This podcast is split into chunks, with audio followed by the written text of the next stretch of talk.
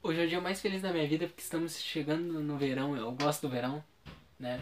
Principalmente quem mora na praia gosta do verão, né? Não adianta eu quando não morava até pouco tempo atrás eu ficava vago. Porque eu gosto do inverno, mas também gosto do verão. Eu gosto de, de. Porque aqui no Rio Grande do Sul, né? O inverno tem sua cultura, tem suas comidas, né? Tem toda uma questão cultural e o verão tem outra questão, outras comidas, outras frutas, né, da época, como melancia, pêssego, aí no inverno tem outras frutas que aqui o pessoal gosta mais chimarrão, tomando bergamota no inverno, coisas assim, então estou feliz que chegamos no verão.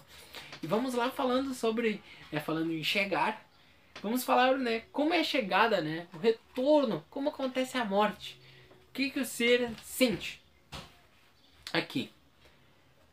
150. A alma depois da morte conserva a sua individualidade?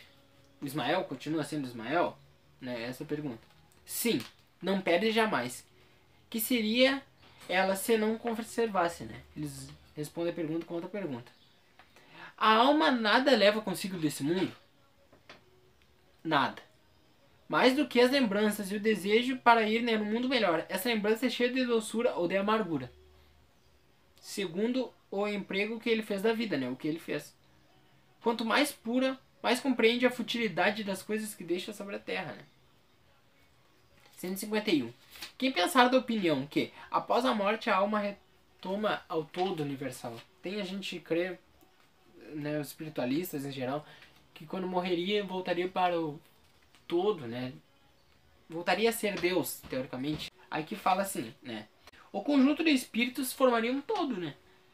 Não é um, não é todo mundo, quando está numa assembleia, numa reunião, né, integrante dessa assembleia.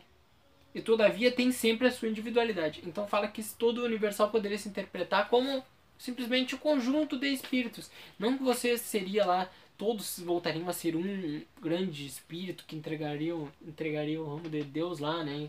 Entraria. Não. Estariam reunidos no plano espiritual, mas cada um com as suas peculiaridades, suas individualidades, né? O que é muito bom. Que é uma coisa incrível, né? Como que Deus fez cada ser único, né? Conseguiu dar essa individualidade. Porque às vezes a pessoa que tem gostos, né? Às vezes poderiam falar irmãos, às vezes gostam tudo parecido, são se vestem iguais, são parecidos, mas às vezes no interior são totalmente diferentes. Né? A gente vê aqueles irmãos gêmeos que aparentemente são iguais, mas são totalmente diferentes. Né? Aí pergunta aqui, que prova a gente pode dar da, da individualidade da morte? Aí eles citam, né? Que alguns espíritos, né, que aparecem. Tipo assim, um escritor famoso, depois quando ele volta e faz, né? A gente sabe que tem livros, né? Livros às vezes de poemas que o próprio Chico Xavier lançou mesmo. Parnaso de Além Túmulo, livros assim. E aí como é que... Então ele fala, ah, se o espírito tivesse voltado a ser o todo universal, todas as manifestações seriam iguais. E aí que fala que a gente tem espíritos bons que dão bons conselhos, espíritos ruins que dão maus conselhos. Então isso prova que mantém uma individualidade. 153. Em que sentido você deve entender a vida eterna? Resposta. A vida é do espírito é eterna, a do corpo é transitória e passageira. Quando o corpo morre, a alma retoma a vida eterna. Não seria mais exato chamar a vida eterna dos espíritos puros que atingiram um grau de perfeição né, e não tem mais provas a suportar? É antes felicidade eterna. Mais que isso, é uma questão de palavras. Chamais como quiseres.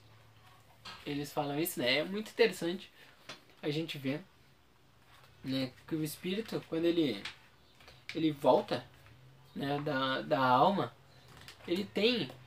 Ele não, não, não necessariamente vai perder aquilo. Por isso que isso se aplica tanto para as coisas boas como para as coisas ruins. A pessoa que tem um hábito ruim, ela vai e vai continuar com os hábitos ruins. Entendeu? Ah, mas aí a gente pensa, ah, mas o espírito não precisa se alimentar, ou, né?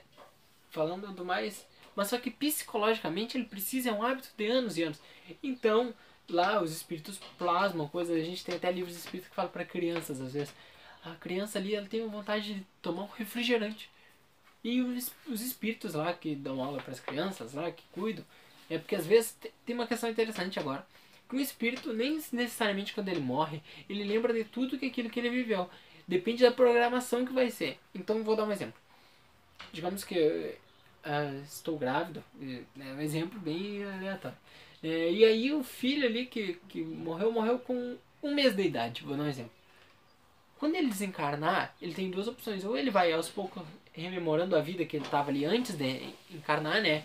Desse um mês apenas que ele teve vivo, ou às vezes até dentro do útero, né? Ou ele pode ser simplesmente criado lá. Como se, então, ele um mês, aí ele desencarnou, ele vai continuar tendo aquela criação. Um mês, dois anos, três anos, quatro anos. Vai crescendo como se crescesse no plano espiritual. E lá vai ter professores que vão ensinar eles a ler, que vão ensinar. Então, às vezes eles, eles querem alguma coisa da Terra. Principalmente quando são maiores. Uma criança às vezes de 12 anos, alguma coisa assim, 12, 10 anos. Eles têm hábito. Então os espíritos podem plasmar. Eles plasmam um refrigerante, plasmam um chocolate. O espírito ele não precisa disso. Ele não precisa se alimentar. Mas, né, não tem óbice, não tem empecilho dele fazer isso e os espíritos podem. Então a gente imagina dos maus hábitos. A pessoa viciada em drogas, a pessoa viciada em bebidas, a pessoa viciada em fofoca, de reclamar, ela vai chegar, ela vai continuar exatamente igual. Né? Não vai mudar. Por isso que a reencarnação é, é o maior presente que a gente tem que vai nos lapidando. Né? Que nem uma, um diamante que é uma pedra grande, tá lá dentro e você tem que ir lapidando, cortando até chegar no diamante, né? Puro. E é isso, né? Um grande abraço, fiquem com Deus